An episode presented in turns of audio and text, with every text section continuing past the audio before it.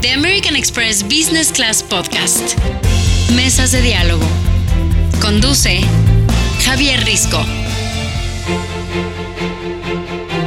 Hola, ¿qué tal? Yo soy Javier Risco y bienvenidos a The American Express Business Class Podcast. Es el episodio número 4 y el día de hoy vamos a hablar de seguros corporativos. Recuerden que este podcast está eh, hecho para ustedes, para ustedes los empresarios chicos, medianos, grandes y lo que busca es hablar con especialistas y con personas que han estado particularmente en este tema de los seguros corporativos, toda una vida llevando distintas empresas. Así que hoy hablaremos de los riesgos, hoy hablaremos de la necesidad, del por qué tener un seguro corporativo y también de qué nos ha cambiado los últimos 11 meses. No podemos ser sin duda ajenos a la situación que vivimos. Así que bienvenidos a este de American Express Business Class Podcast en el episodio número 4. Business Class Podcast. La antigua Mesopotamia, aquella legendaria región fértil entre el río Tigris y el río Éufrates, ubicada en lo que hoy conocemos como Oriente Medio, es en gran parte reconocida en la historia mundial como la cuna de la civilización, por ser el lugar donde se encontraron los primeros vestigios de una remota sociedad que se regía por leyes y normas escritas. En esos antiguos códices de arcilla, también surgió un concepto innovador que ha acompañado y protegido a comerciantes, viajeros y aventureros durante miles de años el alcance de los seguros solamente ha ido avanzando con las conquistas humanas, y fue en la legendaria Génova, el puerto italiano, cuna de Cristóbal Colón, donde se crearon las primeras pólizas, surgidas de la palabra póliza, con doble Z, que quería decir demostración o prueba. Eran contratos específicos enfocados en proteger las inversiones de los grandes navíos y carabelas que zarpaban del Mediterráneo a recorrer el globo. No hay duda que en este siglo XXI los riesgos no son los mismos, pero la importancia de los seguros en cualquier empresa, ya sea de servicios, de manufactura o de comercio, sigue más vigente que nunca. Hoy platicaremos del mundo de los seguros, de sus innovaciones recientes, de las necesidades actuales en las nuevas aventuras empresariales y, por supuesto, de derrumbar la barrera que ha hecho que se perciba a los seguros como un gasto y no como una inversión. The American Express Business Class Podcast. Bueno, y para hablar de seguros corporativos, ¿quiénes nos acompañan? Me da muchísimo gusto de verdad tener esta este día a especialistas y sobre todo voces como la de Pilar Moreno Alanice y es directora técnica en Qualitas, compañía de seguros. ¿Cómo estás, Pilar? Bienvenida, gracias por estar por acá. Gracias, Javier, muy bien, mucho gusto, encantada de estar en tu programa. Muchas gracias de verdad por estar en este podcast, Pilar. Ya nos darás toda la expertise, por supuesto. Está también Eloy López, el señor de los seguros. Eloy, bienvenido, gracias, ¿cómo estás? Muy bien, Javier, gracias por la invitación y bueno, esperamos como dijiste hace un momento, divertirnos y aportar algo valioso. A mí me encantó que seas el señor de los seguros. O sea, ya de entrada ahí ya nada puede salir mal en este podcast. Y está con nosotros también Alejandro Peñuelas, él es director en Paquete Express. ¿Cómo estás, Alejandro? Bienvenido, gracias por estar por acá. Muy bien, eh, Javier, gracias a ustedes por la invitación y pues por compartir este diálogo con personas tan, tan grandes en el medio de los seguros y pues con mucho gusto aquí eh, poder eh, colaborar en lo que se pueda. Estoy absolutamente seguro que vamos a poder hablar de muchísimas cosas y sobre todo dejarles algo, ideas, experiencia a la gente que nos esté escuchando en este momento, que son pequeños, medianos, grandes empresarios o también emprendedores que están justamente por dar el paso a eh, empezar un negocio nuevo en estos momentos, hay que decirlo, en un contexto en el cual es prácticamente todo o nada. A ver, Pilar, te paso, te paso el balón. A mí me gustaría justamente partir de eso, eh, partir del por qué tendríamos que estar asegurados o por qué tendríamos que pensar en los seguros si tenemos una empresa? Empecemos por el por qué, Pilar. Pues mira, la importancia de contar con un seguro. Realmente nosotros sabemos que a nivel mundial hay, fallecen simplemente por hablar con uno, uno, de los riesgos del seguro, que es el fallecimiento, ya sea dentro del habitáculo de un vehículo o por atropellamiento de una persona. Fallecen 1.3 millones de personas de accidentes viales en el mundo. En México, esta representa la séptima causa de muerte entre la población, pues más de 16 mil personas mueren cada año a causa de un accidente de tránsito. Y es la segunda causa de muerte en jóvenes de entre 15 y 29 años de edad. Entonces, ¿por qué tener un seguro? Evidentemente nadie nos levantamos todos los días pensando que posiblemente vamos a tener un percance pero evidentemente existe una posibilidad de tener un percance Y el seguro lo que hace es darnos ese recurso para hacer frente a nuestras responsabilidades, porque todos los que tomamos el volante tenemos una responsabilidad, porque el vehículo puede causar algún daño eventualmente y necesitamos los recursos para hacer frente a esas responsabilidades que podemos causar y evidentemente también nos protege sobre nuestro patrimonio.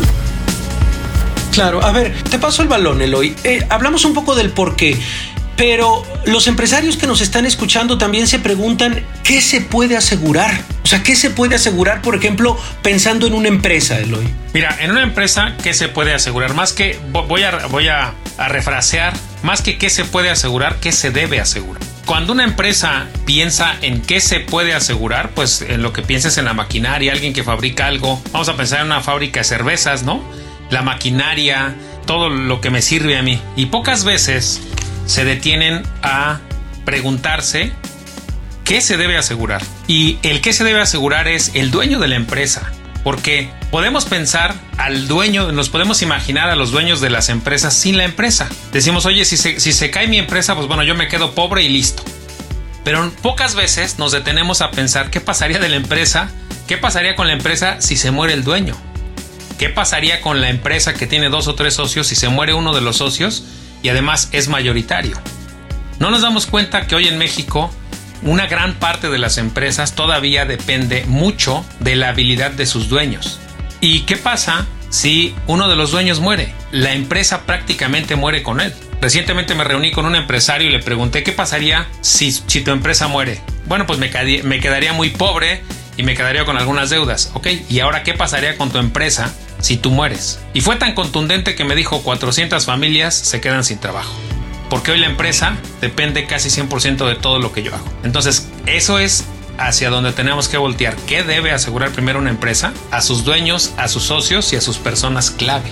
Mira, qué interesante. A ver, hay, un dato, hay un dato que me sorprendió de verdad muchísimo, Alejandro. Lo tengo por acá y tiene que ver con eh, eso. Eh, de acuerdo a la Asociación Mexicana de Instituciones de Seguros, menos del 20% de los 5 millones de empresas que existen en México cuentan con algún tipo de seguro. Es un tema cultural, es un tema de personas que piensan y dicen, ¿para qué asegurar? ¿Para qué gastar? Y subrayo muy adrede el verbo. La gente cree que es un gasto, Alejandro, pero en realidad es una inversión, es una protección. Eso, este dato de menos del 20% de las empresas cuentan con algún tipo de seguro. ¿Cómo leer esto y cómo incentivar el estar asegurado, Alejandro? Mira, definitivamente que es un dato muy duro y delicado. Le apuesto un poco yo en mi opinión, a, que es un tema tanto cultural. Los seguros a veces lo ven como un mal necesario, pero en mi opinión es una, es una herramienta eh, muy importante. No hay una empresa pequeña una empresa, por más pequeña que sea, puede ocasionar un daño potencial tremendo. Te pongo de ejemplo una pequeña florería que puede estar dentro de una plaza comercial, que puede ser un local de 3x3, que por no mencionar sus riesgos potenciales, esta se incendia de noche y nos va a incendiar a un Palacio de Hierro, un Liverpool que tenemos pegado. Entonces, no hay empresa pequeña para el nivel de riesgo que puede representar para los vecinos. Entonces, yo creo que sí es cultural, pero no es eh, un tema que los empresarios, por más pequeños que sean, lo consideren como un gasto. Es muy importante que lo vean como una herramienta, como bien lo comentó hace rato Pilar, para poder resarcir un descalabro potencial que puede representar un riesgo que se origine y que, y que nunca lo pensó. Sí, no, no, no, no, pero para, para, cerrar justamente esta idea, Alejandro, el hecho de decir, a ver, cambiar un poco la idiosincrasia y le preguntaría directamente a Pilar, desde la expertise, desde la práctica diaria, y es una pregunta que voy a extender a, a cada uno de ustedes, ¿ha cambiado algo en este contexto, en el último año que hemos vivido? Pilar, la gente se ha preguntado otras cosas, la gente ha visto como una necesidad de un seguro, ya sea de, de, de lo que sea, de auto, médico, vida, lo que sea. Eh, ¿Se ha replanteado el tema de los seguros en el último año? Sin duda, Javier, se ha replanteado eh, eh, eh, evidentemente mucho más enfocado a la parte de las enfermedades, la, gente es consciente. desafortunadamente tiene que suceder una situación para valorar el efecto de un seguro. El ejemplo es el seguro médico ahorita con esta pandemia, pero lo mismo pasa en el caso de automóviles. En el caso de automóviles, desafortunadamente no pensamos que vamos a tener un percance, pero te doy una cifra. De cada, de los, con los datos que tenemos de los vehículos asegurados en el sector, de cada 100 unidades aseguradas, se espera que entre el 20 y el 22% tengan un accidente. Entonces, evidentemente, no es un porcentaje bajo el hecho de que de cada 100 vehículos que están circulando en la calle tengan un accidente, eh, prácticamente este, este, este porcentaje de 22, 22 autos. Pero sin embargo, todos consideramos que somos hábiles. Muchas veces no se, no se refiere únicamente a la habilidad de la persona que maneja, porque también estamos este, expuestos a, las otras situaciones externas de que se atraviesa una persona o de que el, el conductor que no sea tan hábil sea el de enfrente o el de al lado. Entonces, evidentemente, sí somos más, más conscientes, este, pero desafortunadamente tiene que pasar una eventualidad para poder valorar los efectos de un seguro. Y no necesariamente se tendría que decir obligatoriedad, pero algo que de, lo que tú comentas, dices, oye, el 20%, menos del 20% de las empresas estás asegurada, déjame compartirte que eso es hablando de los seguros de las empresas. Hablando de los seguros de los automóviles, la cifra es ligeramente mayor, porque hablando de los seguros de los automóviles, el 30% de los vehículos que circulan en México están asegurados, es decir, el porcentaje sigue siendo muy alto, ¿no? Hablando de vehículos asegurados y evidentemente es porque también algo que no ayuda en México es que no tenemos una obligatoriedad en el seguro sobre el 100% de las unidades. Actualmente solo se, se solicita la obligatoriedad a aquellos camiones en la parte de una cobertura que determinamos responsabilidad civil a terceros, que esa es una parte del seguro en donde solamente cubrimos los daños que causamos al otro en sus bienes o en sus personas, pero no los daños propios. Totalmente. A ver, hablas, hablas un poco, Pilar, del tema de los autos, de las flotillas, por supuesto, como tu experiencia. Pero me quiero detener, Eloy, en, en, en esta ventana que abrías de lo que has llamado las personas clave en las empresas, la detección de personas claves. Hablaba justamente de un dueño, de lo que significa un dueño para 400 familias que dependen de él, pero un poco para desarrollar un poco más este concepto de personas clave. Cuando tú te acercas con los empresarios, ¿cómo les explicas esto? ¿Cómo les explicas el saber detectar, insisto y subrayo el término personas clave? El, el, término persona clave es detectar a esa persona que trabaja dentro de tu empresa, que si llegara a fallecer o llegara a invalidarse, te haría un hueco económico. ¿Te acuerdas qué le pasó, por ejemplo, a Chava, el del América? Sí, Salvador Cabañas. Salvador Cabañas Salvador Cabañas es una inversión del América. Entonces, ¿qué sucedió cuando a Salvador Cabañas le sucedió eso? Sí, le ocurrió la tragedia, claro. Le ocurrió una tragedia y el América había invertido millones de dólares en él, literalmente. O ya costaba, ya su carta valía, literalmente. Ahora, trayéndolo a una empresa, ¿qué técnico maneja esa máquina especial que decíamos hace un momento? Fabricas cerveza. Trajiste una máquina alemana y tuviste que mandar a dos personas a dos años a Alemania que la supieran manejar o alguien que le pagaste una maestría para que eh, viniera e hiciera crecer tu empresa y esa persona después de dos años eh, se invalida o muere. ¿Cuál es esa persona clave? La persona clave no necesariamente es el dueño. Hay muchísimas personas dentro de la empresa que cuando llegan a faltar le hacen un boquete económico a la empresa de manera importante. Hablemos de los vendedores que su servicio es intangible. Imagínate un vendedor que representa el 40% de ventas para la empresa el valor de su, de, su trabajo es intangible, pero siempre les ayuda a los empresarios. ¿Cuál es tu mejor vendedor? Ya lo ubican y cuánto, es, cuánto representa él en ventas? Pues el 20%. Ok, si él se muere o se invalida, te hace un boquete del 20%. Mientras vivas, lo puedes incentivar, pero ¿qué pasa si él muere? Y podemos elegir el, lo que tú me digas. Ya pasamos por futbolistas, ya pasamos por un montón de, de puestos y te das cuenta que siempre hay personas claves a las cuales no valoramos. Claro. Y esto, pero perdón, ¿cómo lo aseguras, Eloy? O sea, ¿cómo, ¿cómo se lo explicarías también al empresario? ¿De qué manera? ¿Es un seguro a medida de acuerdo de, la capacidad del propio, de, del propio empleado? ¿Cómo es que, se llega a este, asegurado? Vamos a agarrar el ejemplo del vendedor. ¿Cuál es tu mejor vendedor? Pues mi, subdirector de ventas es el mejor vendedor. ¿Cuánto de, de las ventas, si él se muere, pierde la empresa? 40%. ¿Cuánto, ¿Cuánto son ese 40%? Pues 40 millones de dólares al año. Ok, ¿y los próximos cinco años? Entonces llevamos eso a los próximos cinco años. ¿Por qué a cinco años? Es más o menos el tiempo en el que la empresa tendría oportunidad de encontrar a alguien o desarrollar dentro de sus filas a alguien de la que tuviera la misma capacidad. Entonces, si este vendedor representa 40 millones de pesos en ventas al año, entonces si eso lo llevamos a 5 años son 200 millones de pesos. Por eso tendríamos que asegurarlo porque ese es el boquete económico que le haría la empresa. No, bueno, es que abres de verdad un, tema que, me parece de verdad muy interesante.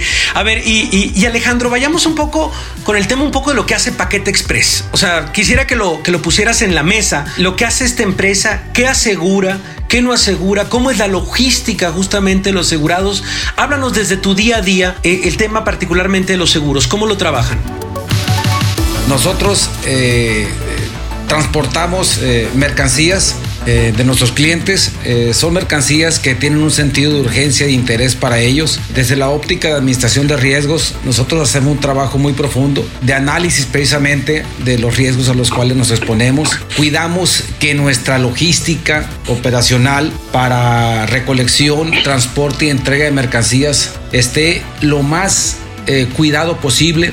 Bajo eso, esa primicia, trabajamos diseñando un esquema de aseguramiento adecuado en conjunto con nuestros compañías de seguros para que cualquier riesgo que pudiera ocasionarnos en el camino tengamos las posibilidades, el recurso de resarcir inmediatamente y que nuestra logística y nuestra promesa comercial con nuestros clientes no se vea afectado. Eso para nosotros es muy importante. Tenemos un profundo trabajo en administración de riesgos este, y eso nos ha dado la posibilidad de estar saliendo con éxito en cada uno de los eventos que se nos presentan insisto, creo que tenemos como varios, varios, varias visiones que seguramente le están sirviendo en este momento a los emprendedores y empresarios que nos están escuchando. Vamos a ir a una pausa, pero al regresar quiero hablar de eso, porque está entendido como si tienes una empresa grande necesitas seguros. Pero yo que tengo una empresa pequeña de cinco empleados o de seis empleados, una panadería muy pequeña, pues en realidad no necesito seguros o no necesito o me va a salir muy caro. Eso es parte también de lo que piensa la gente y quisiera regresar un poco para decir, no, en realidad, dentro del presupuesto inicial, de la inversión inicial, siempre se tiene que tener el renglón de los seguros, sea cual sea el tamaño de la, de la empresa. Así que vamos a una pausa, justamente vamos a escuchar la siguiente cápsula y regresamos. Regresamos a hablar justamente contigo, Pilar, con Alejandro y también con Eloy. Regresamos. El mercado de seguros en México es prácticamente una anomalía estadística. Un estudio impulsado por el área de investigación del reconocido índice Dow Jones estimó que en México en este 2021 el valor de todos los bienes asegurados en el país supera los 1.5 mil millones de dólares. La singularidad de México se encuentra en la penetración. La contratación de seguros es cinco veces más baja que en Estados Unidos y alcanza apenas el 2.3% de la población. De acuerdo con la Asociación Mexicana de Instituciones de Seguros, en México existen más de 4 millones de pequeñas y medianas empresas que mueven a la economía nacional todos los días, y de esas, solo el 17% está cubierta contra algún riesgo. Igualmente, estiman que 21 de cada 100 empresas que han desaparecido en nuestro país cerraron sus puertas debido a siniestros inesperados que no pudieron solventar y que pudieron haberse resuelto si contaran con un seguro. Si la cultura de la prevención es cada vez más fuerte en nuestro país, entonces vale la pena preguntarse, ¿cómo podemos acomodar los recursos financieros en disminuir los riesgos de cualquier incidente inesperado? The American Express Business Class Podcast. Mesas de diálogo. Continuamos. Bueno, pues a ver un poco eh, de, lo que decíamos al cerrar el, bloque pasado, que es pequeña, mediana y gran empresa. Eh, ¿Tendría que haber alguna diferencia, Pilar, si pensamos en materia de seguros? Mm, definitivamente eh, no, Javier. nosotros con la experiencia que tenemos en nuestros clientes corporativos de flotillas, un dato que, generalmente coincide es que se dedican o se presupuesta más bien entre el 2 y el 5% de sus gastos para la cobertura de seguros. Entonces es muy importante este, esta consideración en el presupuesto porque como ya lo hemos dicho anteriormente, o sea, no, no, no es un gasto, este, este ingreso de 2% para de 2 a 5% para pago de seguros, te lo revierte el hecho de que muchas veces, como por ahí lo comentó algunos de los otros eh, panelistas que están aquí con nosotros, entonces, un, un siniestro grave te puede causar no solamente el deterioro de de, tu economía, sino el cierre de tu negocio. Entonces, en un siniestro tan grande como el ejemplo que nos ponía Alejandro, pudiera inclusive irse el desaparecer tu negocio y quedarte endeudado para pagar y repercutir los daños que causó tu negocio. Si ustedes me dicen, oye, pagar de hasta 5%, para garantizar tu negocio, eh, yo creo que eso está más que comprobado de que no es un gasto, es una inversión para prever eventualidades que pudieran desaparecer tu negocio en un catastrófico inclusive. Claro, y es un poco eso, tal vez eh, hablar un poco de las experiencias, Eloy, que has tenido a lo largo de estos 25 años, de decir, hay empresas que se han salvado porque están aseguradas, hay empresas que se han salvado, hay empresas incluso de seguros de nómina también, por acá ya es algo que, que se ha subrayado sobre todo en el último año. Vaya, la importancia también y de la experiencia que tú has vivido. Cuéntanos un poco de eso, cuéntanos un poco de las, empresas, de las empresas con las que has hablado, de los empresarios y de cómo sí ha servido el estar asegurado. Te voy a platicar, por ejemplo, un caso de unos hermanos que tenían, un par de hermanos que tenían una empresa juntos, que la empresa la fundó el papá, 20 años después el papá se retira y se las deja a ellos, y ellos la hacen crecer al cielo literalmente porque ellos exportaban pequeñas semillas, ¿no? De todo el mundo. Uno de estos socios, eh, cada uno de ellos eh, trabajaban eh, por su área y trabajaron juntos durante mucho tiempo. Llega una hermana y entonces la invitan a ser socia en partes iguales. ¿Y qué ocurre? de repente el esposo de la hermana que no sabía nada, la hermana falleció. Cuando ya tres años después de que le habían invitado a ser socia, en partes iguales. Y de repente el esposo de la, de la hermana quería meterse a la empresa que ni conocía, que ni era de él y había que pagarle las acciones. Cuando ya te estoy hablando de una empresa de tamaños millonarios. Entonces ellos decían, ahora tenemos un problema económico fuerte porque ahora tenemos que pagarle las acciones a esta persona. Y no tenemos para pagar y no queremos que entre, pero no podemos dejarle este, tampoco sin dinero porque eran las acciones de, la hermana. ¿Qué hacemos? Llegaron a, un acuerdo con él y tardaron casi 15 años en pagarle. ¿De dónde salió el dinero? De la bolsa de la empresa, pudiendo haber salido de un seguro.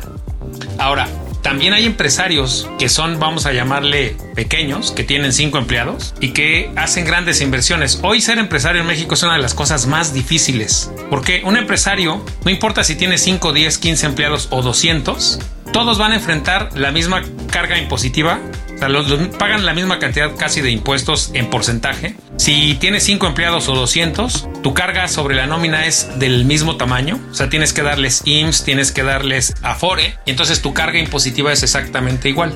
Si alguno de ellos llega a fallecer, me ha tocado que eh, alguien eh, que tenía una empresa chiquita de 15 empleados contrató a un vendedor que era buenísimo. Era una empresa de tequila y, empezaron a comercializar tequila y otras cosas. Este empresario contrató a un vendedor estrella, empieza a viajar por todo el mundo y se muere.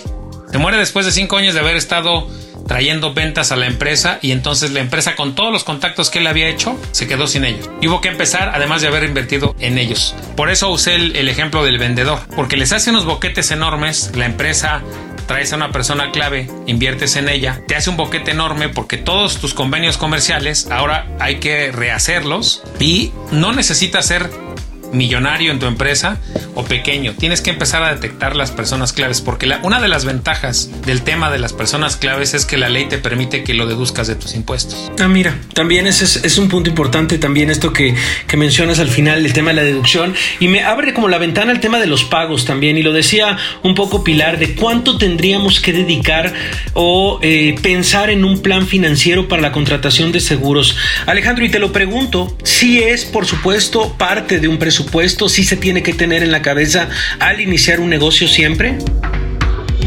Totalmente, totalmente. Este, el, pago de los seguros como una estrategia de negocio también, porque eh, en la medida que, tu empresa esté apalancada con esquemas de aseguramiento adecuados, pues eh, eh, en esa medida también vas a poder transitar mejor y hacer este, operar de una manera más segura. Entonces, el programa de pagos tiene que ver con una planeación eh, muy puntual y, muy, muy transparente dentro del área financiera de cada empresa para esos pagos realizarlos de una manera saludable financieramente y no faltar precisamente este, a incumplimientos que te pueda llevar a un vencimiento de pólizas que más tarde te pueda comprometer a un problema eh, dado un siniestro y que tengas tu póliza vencida.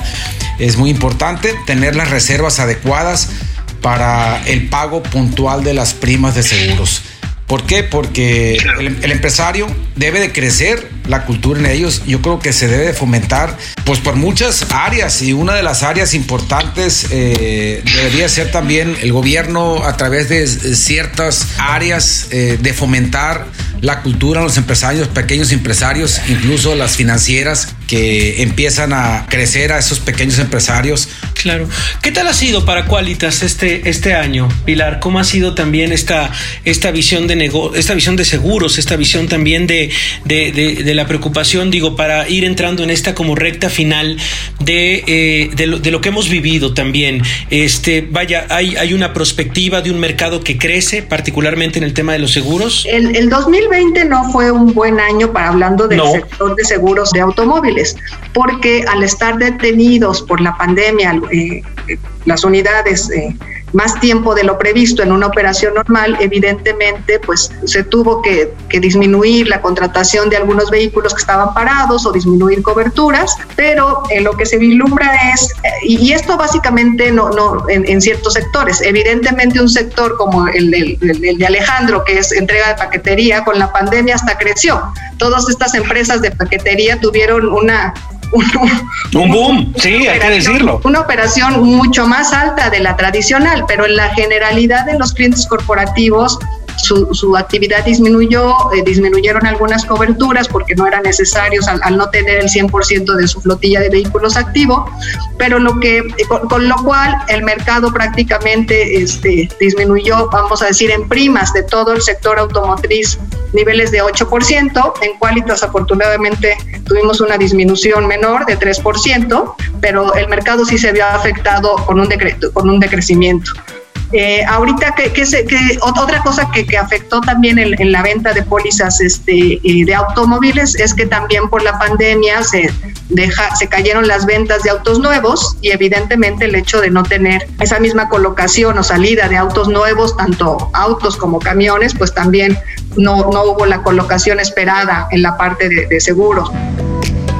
Bueno, pues es, esto y lo, que nosotros queríamos justamente en esta plática era como mostrarle a las empresas las distintas opciones que tienen, eh, empresas, insisto, de pequeño, mediano, largo, sobre todo este podcast, este podcast que está enfocado, por supuesto, esta business class, de decir, bueno, es importante la adquisición de seguros corporativos, de conocer el tema, por ejemplo, de personas claves también, de cómo se opera en algo tan importante, tan grande y tan difícil en materia de logística como Paquete Express y bueno, pues entrando justamente en la parte de las conclusiones, Eloy, ¿con qué te quedas? ¿Qué les dices justamente? ¿Con qué, eh, con qué mensaje eh, te despides de estos empresarios que nos están escuchando en materia de seguros, Eloy? Me quiero despedir con un mensaje. No están solos. Pilar ya comentó que los seguros de auto han tenido un decremento, pero los seguros de personas, porque si algo nos enseñó el 2020 es que pueden ocurrirnos dos cosas, enfermarnos de la noche a la mañana y morirnos también de la noche a la mañana. El riesgo sigue estando latente y si algo nos ha venido a enseñar todo este 2020 es que las cosas pueden suceder de la noche a la mañana. Hoy más que nunca tienes que voltear a ver este tipo de, de, seguros que además, como decía hace un momento, son deducibles y no solo los de persona clave, también los seguros que dice Pilar, los seguros de flotilla, todos los seguros que tú puedas contratar son deducibles de impuestos o una gran mayoría. Tienes que voltear a verlos porque si quieres que tu empresa crezca y además se mantenga en el tiempo, los seguros, grábate esto, los seguros son tu mejor aliado. ¿Por qué? Porque el seguro es el mejor instrumento financiero inventado jamás en la historia, te lo prometo. Muy bien. A ver Alejandro, ¿con qué nos despedimos? Yo le diría a los pequeños empresarios, a, los que se van iniciando en esta, en, esta carrera, que no se consideren pequeños. Eh, por más pequeños que, puedan ser, pueden ocasionar riesgos, eh, daños potenciales muy fuertes yo les diría, acérquense a un buen asesor de seguros, diseñen una buena estrategia de aseguramiento. Todas las compañías de seguros en México pagan y pagan bien. Todo depende de cómo tengas diseñada tu póliza de seguros. Yo les diría, tómenlo como, como una disciplina este, de mantener su póliza seguro es una excelente herramienta para mitigar eh, la pérdida potencial que puedan tener por los riesgos a los cuales van a estar expuestos. Hasta como una disciplina. Pilar, ¿con qué nos despedimos? ¿Cuál es tu consejo? Un poquito siguiendo con la recomendación de, de Alejandro, sin duda, nunca ha sido un buen momento, pero este es eh, eh, menos que nunca pueden poner en riesgo la economía de sus empresas al no contar con una protección adecuada de seguro para, una eventualidad. Y eh, estoy de acuerdo, en la mejor forma de acercarse a conocer la parte de los programas de seguros a través de cualquier compañía aseguradora. Las compañías de seguros tenemos paquetes, tenemos programas empaquetados, los cuales hemos diseñado para cubrir las necesidades generales de los clientes, pero aún así se pueden hacer adecuaciones particulares para cada uno de los clientes. Eh, hay, tres grandes paquetes, el básico, que son las coberturas de responsabilidad civil a terceros.